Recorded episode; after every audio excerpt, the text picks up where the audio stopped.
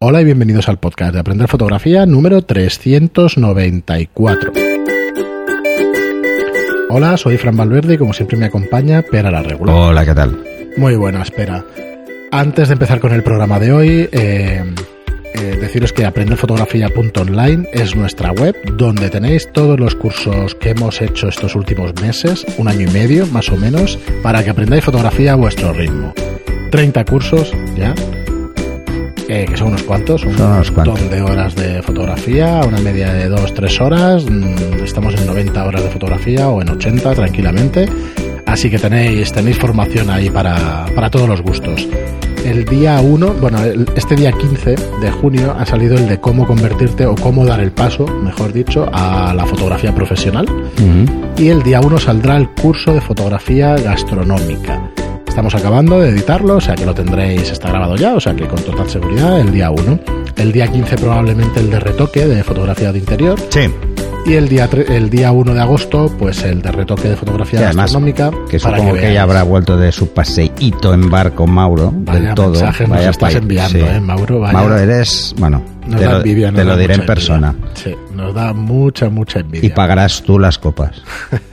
A ver si viene, que nos explique, Sí. al programa, que nos explique y supongo que traerá fotos. Supongo que se, haya- se habrá llevado la cámara. Sí. Seguro. Mauro se lleva la cámara hasta... Así que te esperamos aquí cuando vuelvas del viaje. Supongo igual nos escuchas antes de que vuelvas, que este programa es para el viernes. O sea que sí. Sí, yo No creo que sí. No sé hasta qué día estaba fuera, pero. No lo sé, demasiados días. Yo no he tenido Bueno. tantos días de vacaciones No. desde hace... yo- ¿Cuánto? Está navegando para los que nos sigáis y conozcáis a Mauro, que hizo el curso de interiorismo. pero no por aquí, ¿eh? O sea, No. se ha ido aquí a, a ver las Islas Medas. No, no. Se ha ido por el Mediterráneo. Sicilia, sí, sí. Y, sea- y no en un crucero, sino en un barco de vela, o sea que bien, de Sí, marinero sí. total. Además, O sea que no es pequeñito, ¿no? Una envidia mm, sana, ¿eh? Por eso. Y encima nos va enviando vídeos navegando, Sí, sí, sí. llevando el timón, haciendo de grumete, eh, con los gin tonics encima de la mesa. Sí, Pues muy, nada, muy ameno disfruta, todo. muy disfruta ameno todo lo que puedas, que nos, que nos aguantaremos aquí, la envidia, Sí, es lo que hay. sí, sí, sí. Y bueno, pero hoy tenemos unas Ya alguna preguntas. locura solo para mm, devolvérsela. Bueno, deciros por acabar el tema de los cursos online que tenéis a 10 euros la suscripción mensual y es una plataforma tipo Netflix. Eh, mientras estés apuntado, pues puedes ver las veces que necesites y que quieras todos los cursos, las veces que quieras las lecciones y en todas las plataformas de las que tengas conexión a internet por wifi, pre- por eso. ¿eh? y hacer preguntas al profesor. Efectivamente, me ha llegado la primera, ya me ha hecho gracia. Sí, me ha llegado a mí también la tuya primera. no sé por qué. Pues no lo sé. Por administrador Lo dimos igual. de alto, sí, por administrador. No lo sé. Porque hemos dado de alta mi perfil y eso como profesor y, y bueno, ya estaba. Y Me ha llegado, me ha hecho gracia. No, no, digo, bien. mira, Está bien, parece que os esta ha no es para mí. Lo que pasa es que, claro, me llegan todas igual. Y digo, Sí. hostia, esta no es para mí. Sí, sí. Qué bien. Muy bien, y hoy tenemos unas cuantas preguntas. eh, probablemente tengamos un par de programas de preguntas. Y empezamos con Adrián. Nos dice Adrián, hola a todos. Pertenezco a ese grupo de fans que os escucha todos los episodios y espera con ganas que sea lunes, miércoles o viernes. Por descontado estoy abonado a los cursos. Pues nada, muchas gracias ante todo. Muchas Adrián. gracias. El lunes, miércoles, viernes son los días que salen en el podcast. Yo recuerdo hace tres años que decían, Ana, hemos de ser regulares y que salgan, llueve o truene y No, tal. no. Fíjate, al Y cabo al del final, tiempo. sí. La gente 394 sabe que- programas, todos saliendo el, el día concreto, a la hora concreta. Esto es. esto Bueno, somos- ha habido como unas Bueno, cinco son, excepciones. son fallos técnicos Sí, de la plataforma, no nuestros. Bueno, un par de programaciones. ¿Eh? La cago yo. Eh, durante todo Eh, este tiempo. no. Durante todo este tiempo. nada, eso lo edita Javi sin problema. Exacto. Lo cambias y dices, te metes. Es coña, ¿eh? No cambias nada, Javi. Metemos en el vídeo un subtítulo, no, la culpa la tiene este. Durante todo este tiempo me han surgido dudas fotográficas, pero en uno u otro episodio tarde o temprano se han ido resolvien- resolviendo. Os voy a comentar una duda e inquietud mía que creo que no se ha comentado en ningún otro episodio quizá, y espero que no, porque no le ha pasado a nadie o porque es algún concepto muy obvio, en cuyo caso espero que me perdonéis. No, pero, antes de que sigas, pero no penséis eso. Si tenéis una pregunta, lanzarla. Pero no, no hace falta que si ha salido o no ha salido. Eso da igual, lanzarla, no pasa nada. Nos dice la cuestión, haciendo fotos por la calle, observo que los semáforos con la luz roja LED me sale como quemado o en otro tono más claro, algo que en verde, por ejemplo, no pasa. No sé si será debido al balance de blancos, a mi, cara, a mi cámara mirrorless, seguro, es coña, o algún motivo físico y normal que le ocurran a las cámaras digitales en general con este tipo de luz. Muchas gracias de antemano y que sepáis que a mí también me alimentáis de ese gusanillo fotográfico que hace que ahora ya no me despegue nunca en mis cámaras. Eh, postdata, espero que en algún episodio lo dediquéis a hablar en profundidad de las bolsas y mochilas fotográficas, opiniones personales, cuáles usáis, posición de la cámara en el transporte, etcétera. Pues vamos con la primera pregunta que nos hace el tema de las luces rojas. A mí A me ha ver, pasado también. Hay varias explicaciones. Eh, aunque no debería ser así, hay una serie de frecuencias que, que no captan bien las cámaras digitales. Eh, igual que pasaba con la luz roja, por ejemplo, cuando teníamos que revelar en químico, Sí. que no velaba, pues sigue pasando algo parecido. O sea, pasa algo parecido. A mí me ha pasado, antes de que eh, esa explicación, me ha pasado con los focos de un teatro. Sí, sí. El luz roja. pasa. Peta roja. por completa. Por Sí. completo. No hay manera de recuperar nada. No, pero es que es así, ¿eh? Claro, no, no, yo, no le sin saberlo, pues has estropeado las fotos. No le deis muchas vueltas al respecto. Es por eso. Eh, pero ¿qué hace? O sea, cuando, cuando el sensor capta Es una, el es rojo... una frecuencia que es muy difícil de, de Vale, evitar. o sea, ¿tiene, el eh, ¿tiene más sensibilidad el sensor a esa frecuencia? No, lo que pasa es que, a ver, el canal rojo es el más delicado. F- Fijaros siempre que cuando miréis el histograma en canales RGB, el Sí. que se desmadra antes es el rojo, el que el se sobreexpone con más facilidad. Porque hay muchas más cosas que tienen el rojo como color primario, más de las que nos pensamos. ¿eh? Ver, si hacemos una foto al cielo veréis que no. Pero si hacemos una foto prácticamente a cualquier cosa, el rojo está presente Sí. en un porcentaje. Cosa que, por ejemplo, el verde y el azul no siempre están. Mira, yo eh, voy a haceros un ejemplo de bellas artes. eh, cuando tú haces un retrato y tienes que mezclar los tres colores primarios, el Sí. eh, lo que dices del el rojo, el azul y el, y el, el verde. y el verde siempre tiene el verde, el Rojo, Joder. verde y azul. Bueno, de azul tenemos muy poquito en la cara, ¿vale? No, no hay. Claro, sí, siempre hay un poquito. No debería. Tienes, tienes las venas que están por debajo de la primera ya, capa y no tal, ve. pero tienes, No, no, no, no pero, yo hablo de una mezcla directamente en pintura. Ah, vale, vale. Cuando tú lo haces siempre le tienes que poner un puntito de azul. Sí. A ver, una de es las verdad cosas... que es el, col- el color que menos tiene. O sea, si tenemos 10 partes de los otros dos colores, tenemos 10 eh, 10 de rojo, 6 de verde y luego tenemos uno de azul. O 0,1 de azul. Mm. También, eh, también escucharéis comentarios sobre que el, el rojo se está como anulando, se está velando por el filtro de infrarrojos, pero es que la frecuencia infrarrojo está muy por debajo, no, no, no debería aparecer.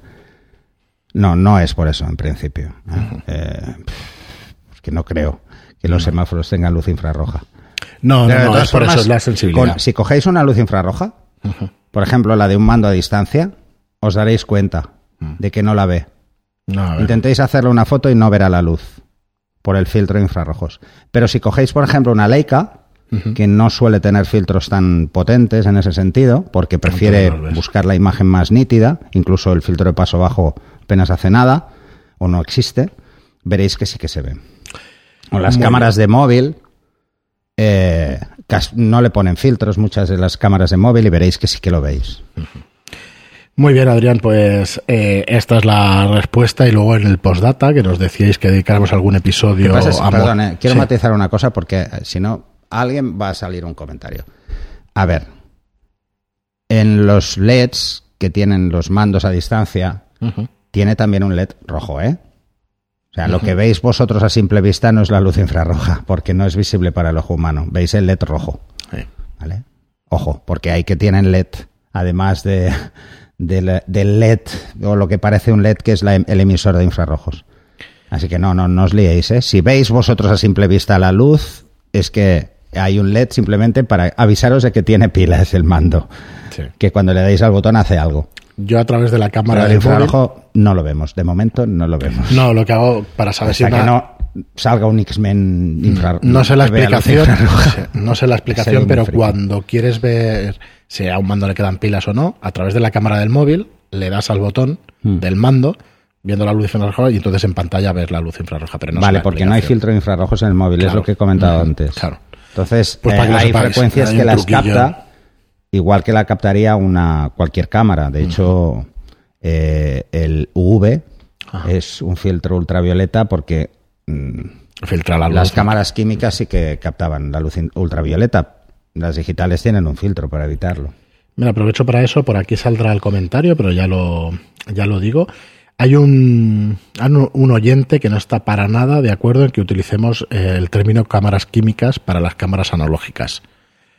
Bueno, es pues químico, es fotosensible. Sí, es que utiliza material fotosensible. Sí.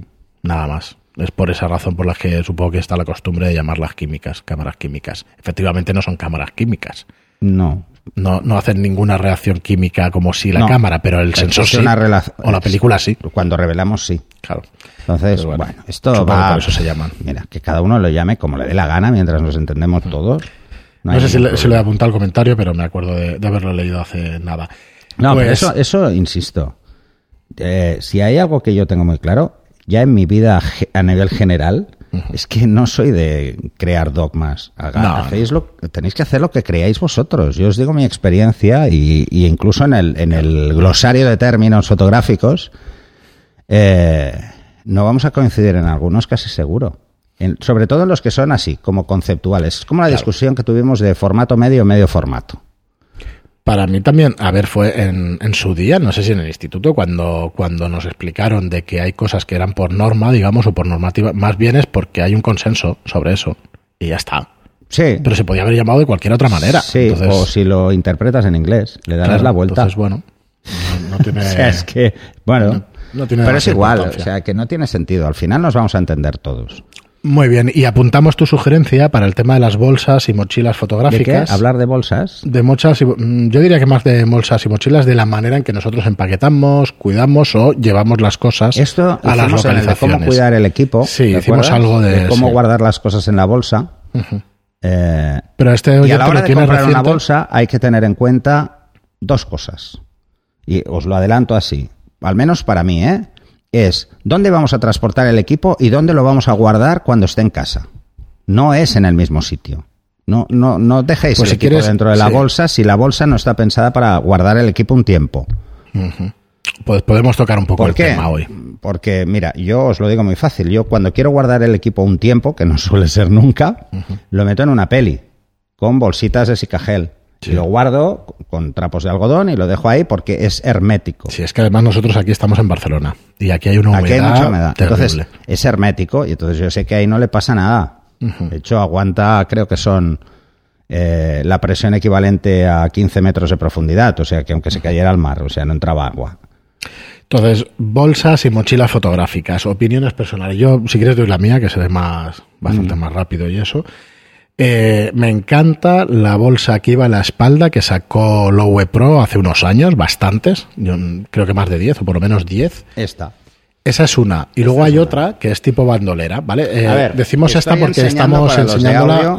La Flipside 300, que es una bolsa antigua, ya tiene unos años, igual tiene 10 años casi o por ahí, un poco menos quizá que es la que utilizo para salir por pues la ciudad. Hay otra bolsa que me es caben dos cámaras y dos objetivos. Hay otra bolsa que es cruzada y solamente tiene una correa cruzada. Sí. Que luego tú puedes acompañarla hacia ti, llevártela a la barriga, digamos. Y abrirla, sí. Y entonces abrirla. Para mí esa, esa bolsa... es ideal para viaje. Sí, es de las que más cómoda, más cómodo me he sentido. Luego la tiro para atrás y ya tengo mi cámara en la mano y eso y la mochila para atrás que no molesta para nada. Lo que es importante en las mochilas es que donde esté la cámara te obligue a quitarte la mochila.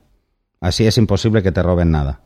Sí, eso sí. ¿Mm? Eh, por seguridad, es que claro, tenemos conceptos como seguridad que por un lado, claro, esto en comodidad por ciudades, otro. Nadie se lo va a plantear o en un pueblo poca gente se está planteando los carteristas, pero en una ciudad como Barcelona o Madrid hay que vigilar ese tipo de cosas. Luego, ¿qué más? Eh, una mochila sí o sí ha de ser eh, estanca, quiero decir que tenga algún tipo de funda que te pueda llover y puedas tener la tranquilidad de, de, que la puedas cerrar. Y opinión personal, para mí estas son las mejores y luego si te vas a la montaña, una mochila que sea lo suficientemente cómoda es fundamental. Yo siempre he tenido mochilas y bolsas Lowe Pro. Sí. No es... Bueno, tengo, tengo una Temba...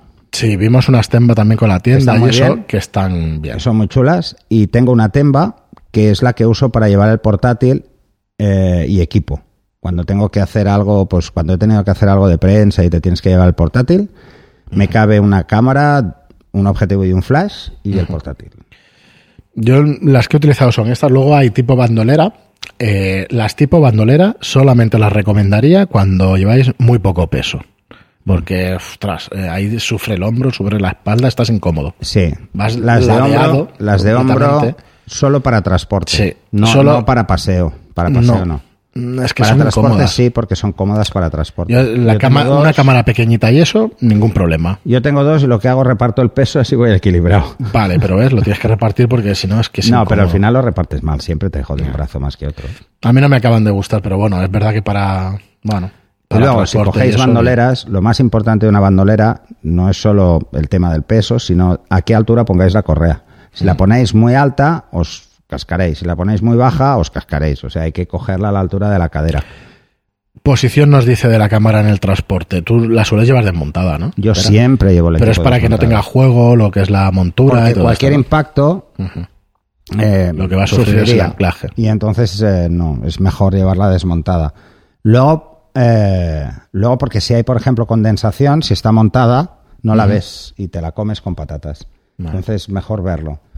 ¿Qué más? Eh, también por espacio, por distribución del espacio, pero sobre todo por los impactos. La llevo desmontada. Vale, vale. Que no caiga la bolsa y, y Si sufra cae lo la que es bolsa, montura. cada, cada elemento sufre de forma independiente el impacto. Puede, puede pasar, pero las bolsas tienen una zona colchada de dos centímetros en la base, que es muy difícil que... Eso es No, lo primero que hay que mirar, difícil, que le sí. pase algo. Eh, es mucho más peligroso, por ejemplo, la peli. La peli, mm, el problema que tiene es que las ruedas son rígidas y pequeñas. De hecho, las pelis no las recomendamos para nada, lo hemos dicho en algún Barcelona. podcast. Ni en Barcelona ni en ningún sitio donde haya baches. O sea, que, que vayas con las donde haya- ruedas. donde haya aceras que no son Sí. lisas. ¿Sabes? Que, ostras, que está ahí golpeando, golpeando y al final. me cargué un 100 milímetros, un 100 Sí. macro. Es que los mm, tornillos se sueltan. Parece increíble, pero los tornillos de los objetivos se sueltan solos. Lo sepáis, no solos, sino con la vibración, Con la vibración. de las maletas. Claro. ¿Cuántas veces he apretado los del 300? Que Un montón. Y el 70-200 aquí igual, ¿eh? El 300 Montón. es la hostia, lo que, pero es la propia, claro, es el modelo antiguo, pero es la propia vibración probablemente del En el nuevo le, le debe pasar lo mismo, seguro. Igual tienen alguna manera de, de sellarlos y tal, o de, No sé, de pero ves, fijarlos. En Pero estos es más difícil. En estos es más difícil. Tampoco son tan largos. No, es porque son muy largos, las vibraciones le afectan mucho. Claro. Pues eso, básicamente es esto lo que utilizamos. Mochilas un poco de todo tipo, pero Yo creo que es que, claro, también la mochila o, o- o la bolsa te la vas a comprar en función del equipo que tienes Sí. y el que estás dispuesto a cargar, que son dos cosas diferentes. Si te compras Eso es una porque necesitas transportar mucho equipo, un fotógrafo, mm, a ver, en moda y publicidad se transporta mucho equipo porque llevas siempre casi todo por duplicado. O sea, llevas dos cámaras, llevas N objetivos, llevas objetivos que mm, te pueden suplir a otro en el caso de que falle. Uf, claro, si estás en el estudio, pues no, pero si estás en estás en el estudio y es tu estudio, pues ya tienes todo ahí, pero si tienes que trasladarte o vas a hacer localizaciones, sueles llevar equipo duplicado. Entonces, Sí. el llevar equipo duplicado lo que buscas son bolsas grandes que quepan mucho equipo. Y las mías son muy grandes, las dos bolsas que uso. Eh, y en unas, o sea, a veces reparto y a veces no me da tiempo y meto ilumina- cosas de iluminación en uno y bueno, y así. Y las- otra muy diferente es el equipo que estás dispuesto a transportar en una salida fotográfica. Ya sea porque vas a hacer prensa o ya sea porque en prensa no puedes ir muy cargado o ya sea porque sales a hacer fotos como aficionado por la ciudad o te vas a la montaña y tal. Entonces, para este tipo de situaciones yo recomiendo una mochila.